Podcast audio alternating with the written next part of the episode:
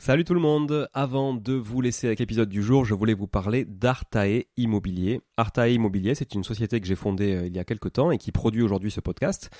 Alors si vous voulez vous lancer et investir dans l'immobilier, comme moi depuis euh, de nombreuses années, c'est la bonne décision évidemment. Je vous l'apprends pas, vous savez, euh, vous connaissez mon appétence à l'investissement locatif, on en parle beaucoup sur ce podcast.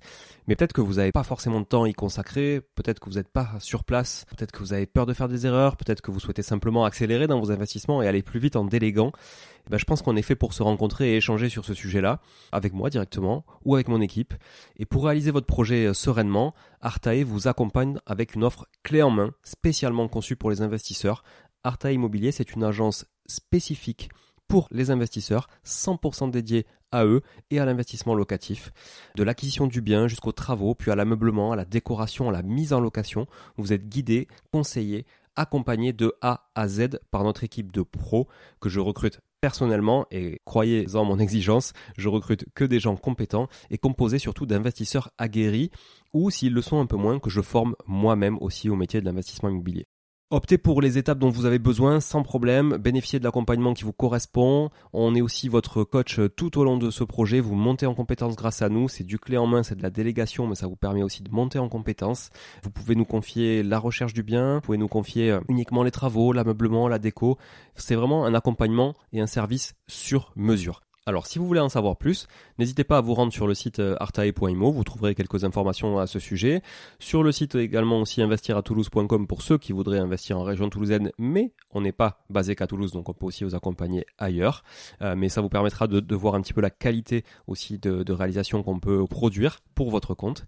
Et puis aussi à nous suivre évidemment sur Instagram, Arta Immobilier, très simple, ou sur LinkedIn Arta Immobilier. On partage aussi pas mal de réalisations qu'on fait, en tout cas pour le compte de nos clients. Et puis n'hésitez pas à nous contacter, à contacter notre équipe pour échanger autour de votre projet directement par email à contact artae, a r t a e, .imo, i 2 m o tout simplement.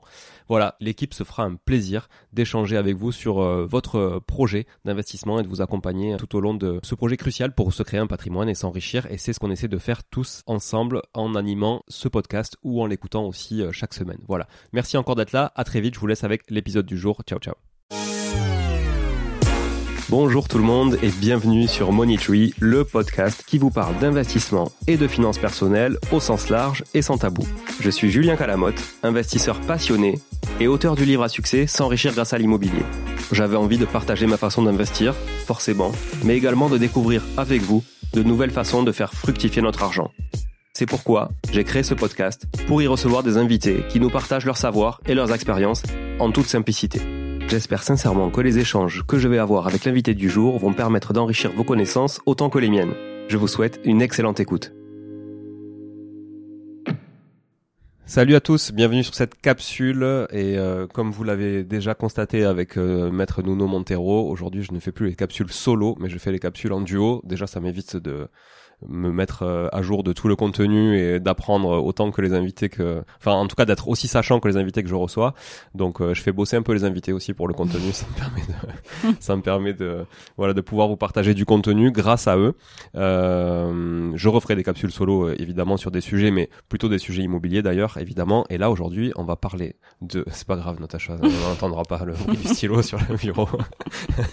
On va parler de blockchain de crypto-monnaie de web 3 de tous ces sujets là sur une série de capsules qui vont, qui vont venir euh, qui vont arriver chaque dimanche.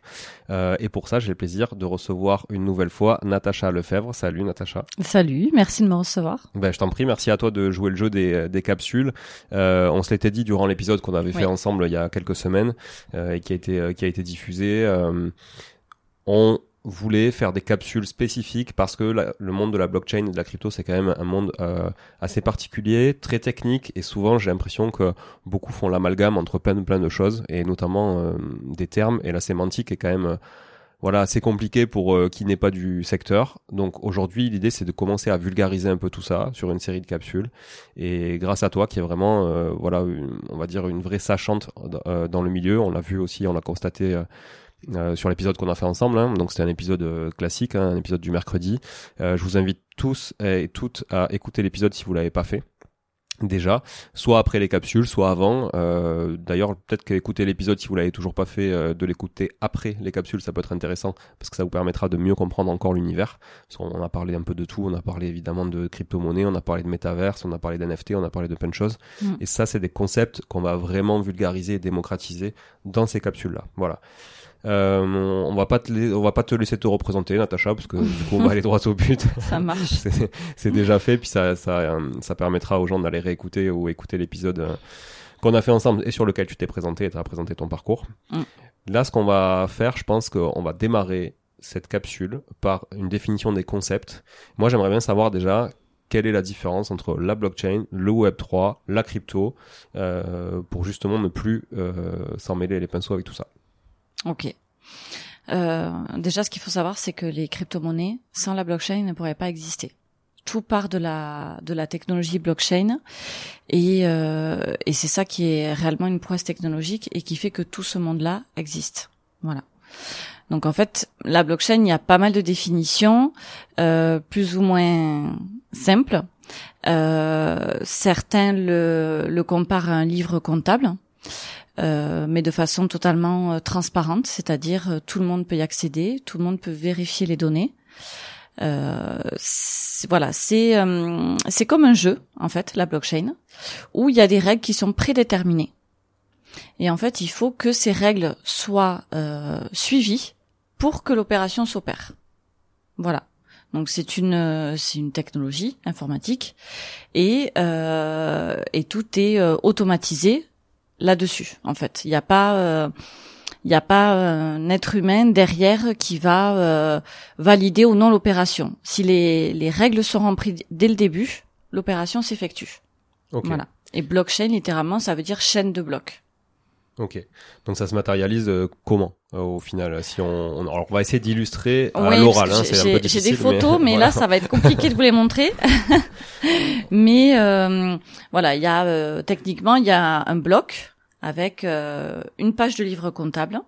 Quand cette page-là est remplie, donc il peut y avoir euh, diverses euh, opérations qui se font à l'intérieur. Quand cette chaîne est remplie, elle est terminée, elle elle se ferme, elle, en ouvre une autre. Donc ça veut dire que tu peux plus la modifier. Tu peux pas la modifier. Ok, mais tu peux la consulter par contre. Tu peux la consulter et tu peux la, la consulter sur X années en fait. Et ça c'est public, tout le monde peut la consulter. Oui, après il faut savoir où chercher. Mais euh, oui, tu peux le consulter. Ok. Et, euh, et c'est pour ça d'ailleurs que souvent quand on parle euh, crypto-monnaie, on dit oui, il y a plein de fraudes, etc. En fait, il est beaucoup plus facile pour les États de euh, rechercher les fraudeurs sur la blockchain parce que tout est tracé, alors que aujourd'hui, avec, avec notre système monétaire et d'opération, il est plus difficile de retrouver les personnes qui font des actions malhonnêtes. Donc ce que tu veux dire, si je comprends bien, c'est que n'importe quelle opération, quel que soit le contexte, l'environnement, euh, le, le, le, secteur d'activité, etc., qui est faite sur la blockchain, oui. elle est faite, euh, elle est ancrée dans la blockchain, donc ça veut dire qu'elle est accessible à tous. Bon, oui. comme tu le dis, effectivement, effectivement, il faut encore faut-il savoir où aller regarder, comment aller regarder, etc. Tout à fait. Mais on part du principe qu'elle est publique, donc elle n'est pas confidentielle, et à partir du moment où elle est clôturée, on ne peut plus aller la modifier. C'est ça. Okay. Exactement. Donc du coup, ça permet euh, d'avoir une authenticité, voilà, de pas le falsifier. Et euh, donc c'est ce qu'on disait. Techniquement, on ne peut pas la modifier, on ne peut pas la truquer. Et euh, et si vous voulez, elle est pas, elle appartient pas à une seule personne. Elle est totalement transparente, publique. toutes les technologies qui vont s'appuyer sur sur la technologie blockchain seront entre guillemets publiques en fait. Est-ce que tu peux nous donner un exemple de euh, type d'opération qu'on peut trouver justement Oui. Euh, qu'on pourrait aller checker là aujourd'hui. Ben ça, hum, ça peut être n'importe quoi, mais ça peut être par exemple j'ai euh, j'ai une hum, une clé publique, donc c'est le hum, le numéro d'une d'une wallet numérique comme un compte bancaire et je vais aller voir les opérations qui ont été effectuées avec cette clé publique. Je la rentre et je vois toutes les opérations, la date, le montant, tout ce qui a été effectué. Ça peut être, euh, par exemple, une euh, société qui réalise des contrats d'assurance et s'appuie sur la technologie blockchain.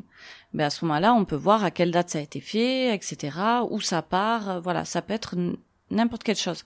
Donc en fait, tu peux aller checker toutes les informations relatives à ce contrat Donc ça peut être un contrat effectivement que- qui, est, qui est public entre deux parties. Oui, Tu vas avoir peut-être les adresses des deux parties qui ont contractualisé, c'est ça? C'est ça. Les- On voit l'opération. Après, on va pas voir le détail, ce qu'il a pris comme assurance, son adresse de domicile. Voilà, ça reste euh, confidentiel dans une certaine mesure, mais euh, mais tout est tracé. Donc c'est anonymisé, Mm. mais à la fois public. Donc c'est pas public au sens euh, t'as le nom, le prénom du mec, euh, combien ça, ça. coûte, etc. Mais par contre, euh, t'as as quand même pas mal de paramètres à l'intérieur. Tout à fait. Par exemple, le NFT que j'ai acheté, dont on parlait au précédent podcast sur le, le bien immobilier euh, virtuel, euh, si la personne sait regarder, elle peut, avec certains éléments, retrouver ma date d'achat, euh, le montant et euh, sur quelle plateforme je l'ai acheté. Ok, ok. Et, Voilà. et oui, et comme tu dis, effectivement, tu peux tracer, euh, tu peux tracer euh, tous ces flux financiers, euh, des transactionnels euh, notamment. Donc c'est comme, c'est un peu comme si dans le système bancaire actuel, euh, en fait, tu pouvais toi accéder à tous les virements que je fais. Euh,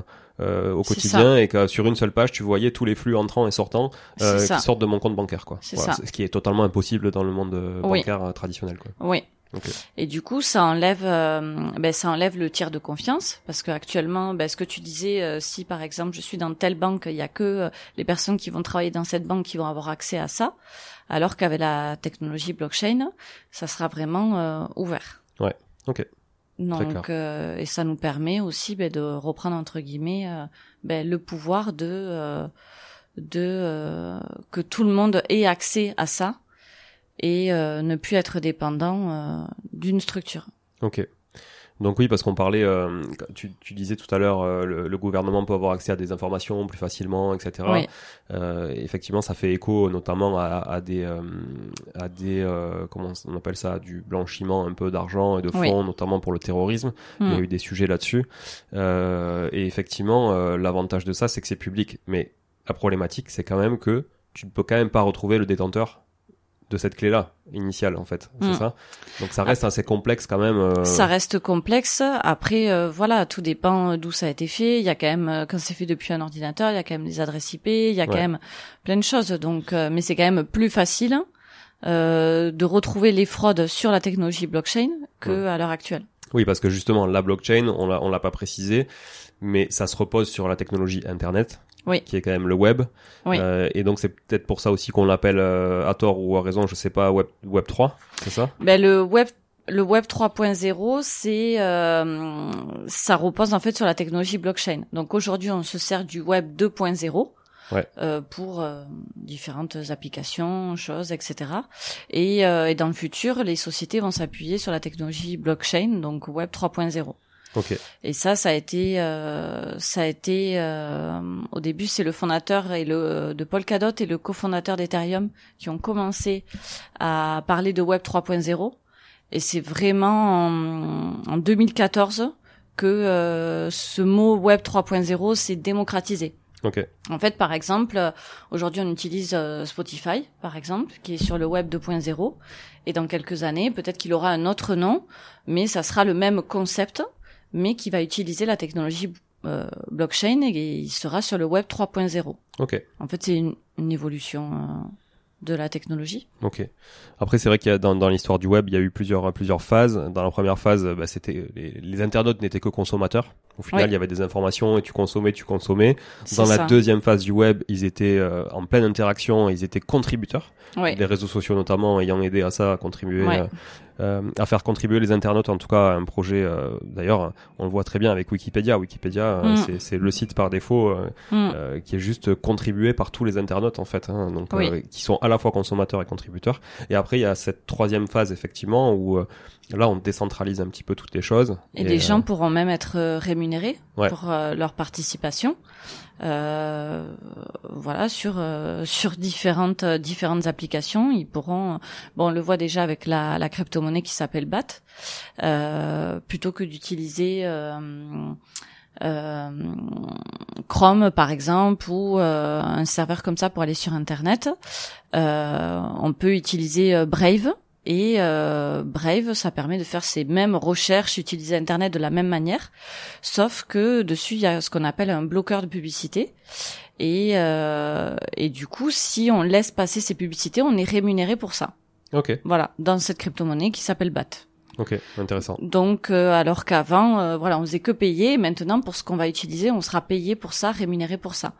Ouais. Et euh, ça permettra peut-être ben, à une grande marque plutôt que de payer euh, euh, des slogans publicitaires ou à la télé ou autre qu'elle paye très cher et personne ne voit jamais la couleur de cet argent alors c'est nous qui consommons les marques et eh bien ça permettra avec euh, cette solution là de d'être rémunéré pour des pour des choses que l'on achète derrière en fait. Ouais, c'est intéressant, ça veut dire que tu désintermédies un peu la publicité puisque tu relis directement l'annonceur avec le consommateur final euh, sans passer par les plateformes publicitaires type régie publicitaire type Google euh, Google hein, qui, qui euh, dont, dont, le chiffre d'affaires euh, euh dont le chiffre d'affaires est fait majoritairement mm. d'ailleurs par la publicité hein, évidemment c'est pas c'est pas par autre chose. Mm. ouais donc ça peut être intéressant. Ça ça peut aussi ça peut aussi amener un peu à la mort des régies publicitaires, notamment celles qui font de l'affiliation sur Internet, etc. Bon, enfin, c'est mm. un autre domaine, mais euh, mm. ok, très intéressant.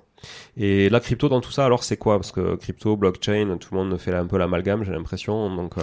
eh ben la, hum, une crypto-monnaie, je sais pas si je l'avais expliqué autrefois, mais euh, derrière chaque crypto-monnaie, il y a euh, donc elles ont toutes des noms un peu farfelus des hmm, fois, certaines. Il y en a beaucoup. Il y en a beaucoup. Il y en a beaucoup. Il y en a 6 ou 7 000, euh, peut-être plus. J'ai pas le, le, compte exact, mais en fait derrière chaque crypto-monnaie, il y a il y a un projet réel ou non parce que certains créent des crypto-monnaies où derrière il y a, y a que du ouais, On en avait parlé dans l'épisode d'ailleurs. Euh, voilà. Hmm.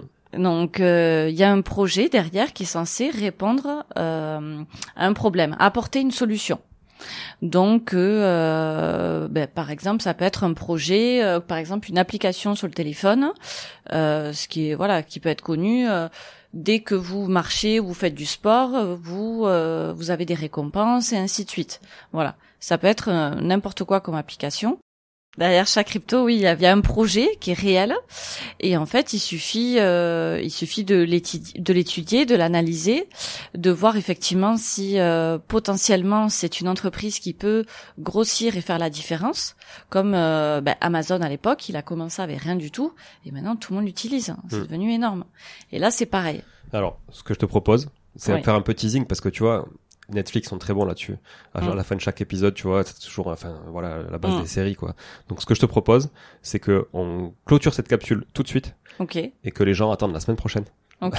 Pour découvrir comment. Pour découvrir comment on analyse un bon projet crypto. Ça, marche. Allez, ça marche. Bon, merci à tout le monde. Euh, bah, comme vous, voilà, on sait que vous êtes impatient parce que l'être humain est impatient par défaut. Vous allez attendre la semaine prochaine, dimanche matin à 6 heures Ouais, 6h, 6h30 du matin à peu près. Donc levez-vous tôt pour écouter la prochaine capsule en duo avec Natacha sur comment analyser un projet crypto de manière intelligente et pertinente. Voilà, merci à tous, bon dimanche ou bonne semaine. Je sais pas quand est-ce que vous écoutez cet épisode et à la semaine prochaine Natacha du coup. À la semaine prochaine, merci. Ciao ciao. Bon, si vous êtes là, c'est que vous avez écouté jusqu'au bout et a priori, l'épisode vous a plu. Si c'est bien le cas, n'hésitez pas à le partager autour de vous. Notez ce podcast sur Apple Podcast et Spotify en laissant un commentaire 5 étoiles. Je ne vous le répéterai jamais assez, mais c'est grâce à vous que ce podcast vit aujourd'hui et peut continuer de vivre en vous proposant un contenu toujours plus qualitatif.